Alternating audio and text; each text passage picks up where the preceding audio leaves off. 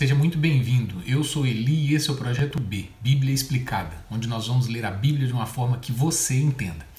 No último vídeo, nós concluímos a leitura explicada do capítulo 13 de Gênesis até o momento em que Abrão e Ló se separaram. Ló escolheu ir para a região de Sodoma e Gomorra e Abrão é, foi para o lado oposto.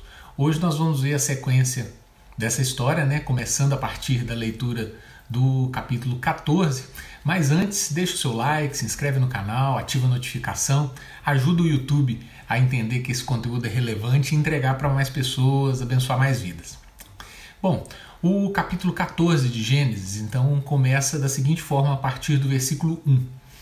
E aconteceu nos dias de Anrafel, rei de Sinar, Arioque, rei de Alazar, Kedorlaomer, rei de Elão e Tidal, rei de nações que estes fizeram guerra a Bera, rei de Sodoma, e Birza, rei de Gomorra, e Sinabe, rei de Admá, e a Semeber, rei de Zeboim, e ao rei de Bela, que é Zoar. Bom, esses reis mencionados né, são reis do norte da Ásia e provavelmente fizeram guerra é, contra os reis ali do sul, do Vale do Jordão, né, de Sodoma, de Gomorra, daquela região, para poder controlar uma rota de comércio e também os gêneros alimentícios que eram produzidos ali, que seriam úteis né, para o sustento deles, para suprir exército na marcha é, em direção ao Egito e durante também combate com outras nações. Mas nós vamos entender um pouquinho mais o porquê dessa guerra mais à frente. Bom, e o, capítulo, o versículo 3 diz o seguinte: Todos esses foram reunidos no Vale de Sidim, que é o Mar de Sal. Esse Vale de Sidim é, só é mencionado na Bíblia nessa narrativa aqui do capítulo 14, em nenhum outro lugar. Versículo 4. Eles serviram 12 anos a Kedor Laomer e no 13 terceiro ano se rebelaram. Então, o porquê dessa, dessa, desses reis ali do norte, é, de certa forma, atacarem né, é, os reis ali de Sodoma, Gomorra, daquela região. Porque esses reis do sul do Vale do Jordão, então, eles serviam a esse rei Kedorlaomer. Ou seja, eles pagavam tipo um tributo, eles enviavam parte da sua produção anualmente para ele. Fizeram isso durante 12 anos. E no 13 terceiro ano eles se rebelaram e hum, não quiseram mais. Enfim, e essa foi a motivação então da guerra. É, o versículo 5 continua dizendo o seguinte: E no 14 ano, então, é, veio Kedorlaomer e os reis que estavam com ele, e feriram os refaíns em Asterote Carnaim, e os Uzins em An, e os Emins em Savé Kiriataim, e os Oreus no seu monte Seir, até El Paran, que fica junto ao deserto. E eles retornaram e vieram a Enmispate, que é Cádiz, e feriram toda a terra dos Amalequitas e também os amoreus que habitavam em Azazon Tamar. Bom, esse rei Kedorlaomer, ele não podia montar assim uma resposta imediata a essa rebelião. Então ele reuniu os reis, né, que eram da região dele, e se juntaram para atacar o sul. Então esses reis do sul é, eram submissos durante 12 anos, se rebelaram no 13º, nesse meio tempo que Edorlaomer se organizou e no 14º ano então atacou os reis do sul.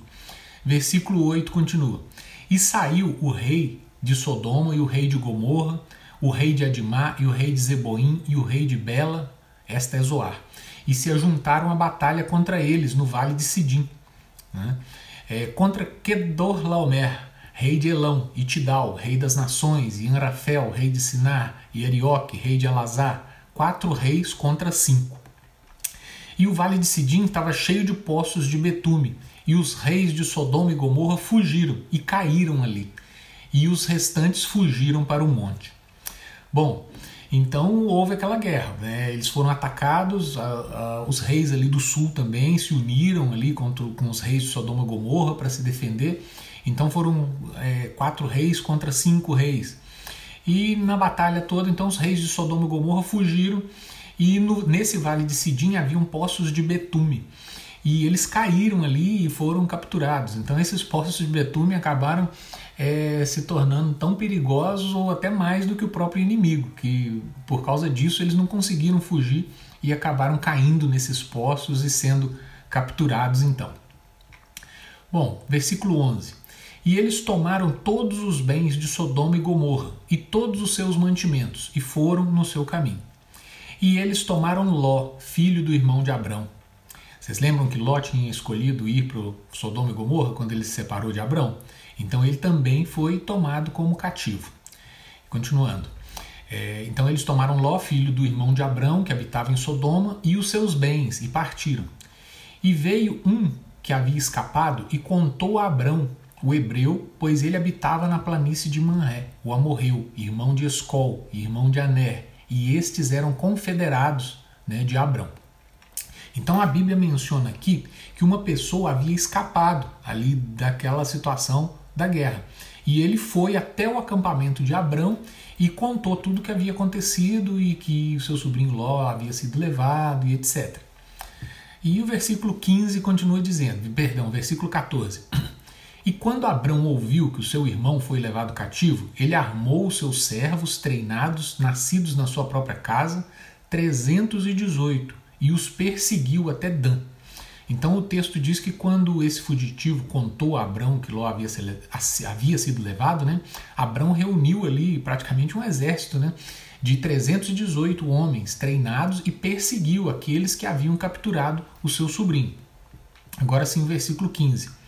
E ele se dividiu contra eles, e eles e seus servos à noite, e os feriu e os perseguiu até Obá, que está à esquerda de Damasco. Abrão então armou, eh, vamos dizer, um ataque noturno, surpresa, né? enquanto os inimigos estavam ali provavelmente dormindo ou descansando, e eles então foram pegos de surpresa e fugiram, porque eles não tinham condições de se defender naquele momento. Versículo 16. E ele trouxe de volta todos os bens, e também trouxe novamente o seu irmão Ló, e seus bens, e também as mulheres e o povo. Então Abrão foi bem sucedido nessa empreitada. Né? Ele reuniu 318 homens, foi lá, armou uma emboscada de noite e recuperou o seu sobrinho, a família dele, as pessoas que haviam sido capturadas, todos os bens.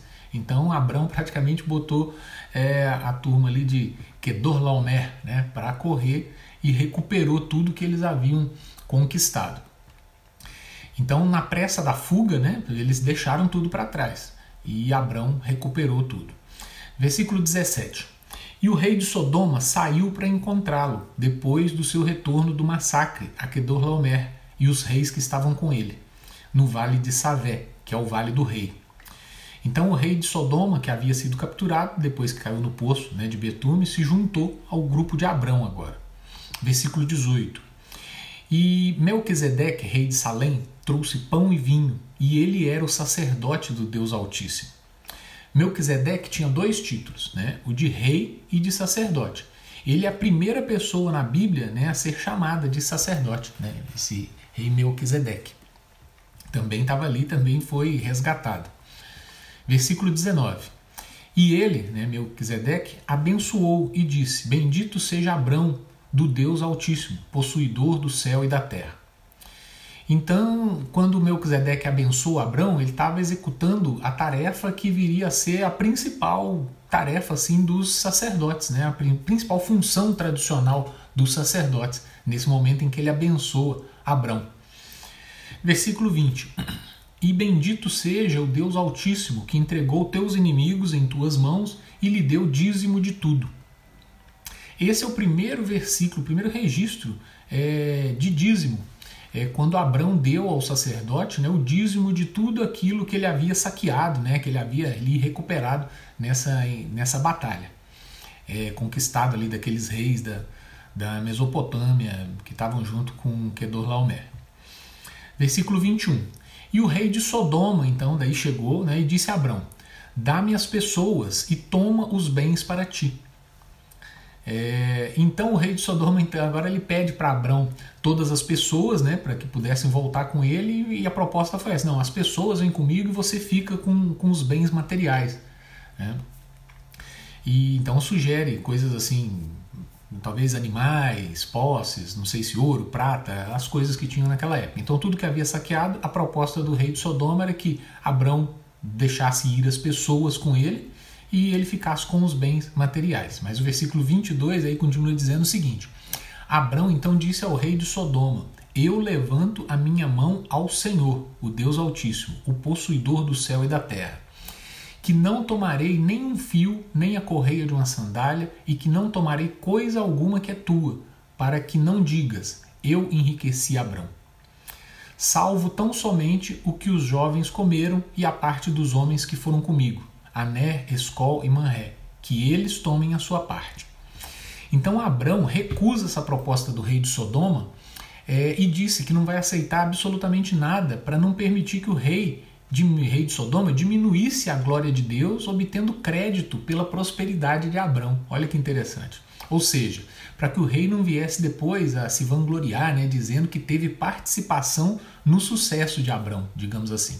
Então Abraão, nesse momento, fala para o rei de Sodoma, fala assim, ó, eu não quero absolutamente nada, a não ser o que os, os jovens aqui, ou fulano e ciclano, ele mencionou ali, é, comeram ou usufruíram, isso já foi, né? Mas eu não quero absolutamente nada, porque eu sirvo ao Deus Altíssimo e para que isso não sirva de motivo para que você venha dizer que me enriqueceu ou que você teve participação na minha prosperidade. Minha prosperidade é única e absolutamente é, crédito do meu Deus, do Deus Altíssimo.